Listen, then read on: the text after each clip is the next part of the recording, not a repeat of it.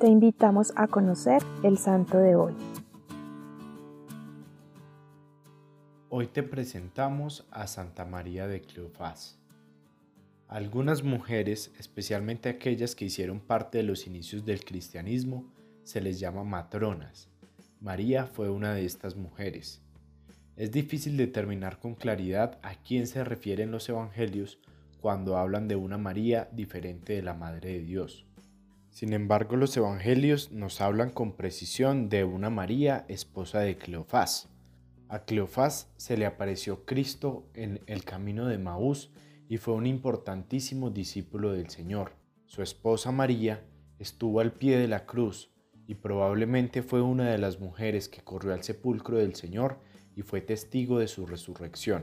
Sobre este punto quisiera detenerme un momento, pues en la cultura judía de la época los niños y las mujeres no podían ser testigos en un juicio, pero Dios mismo quiso que sus principales testigos del milagro más grande de la historia fuesen mujeres, y entre ellas muy probablemente María de Cleofás.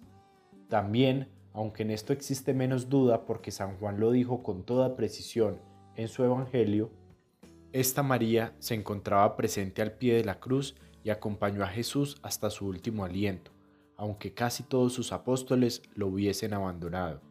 Me estremece pensar en la cercanía de esta mujer con Jesús y con la Virgen María, de quien seguro fue confidente y verdadera amiga.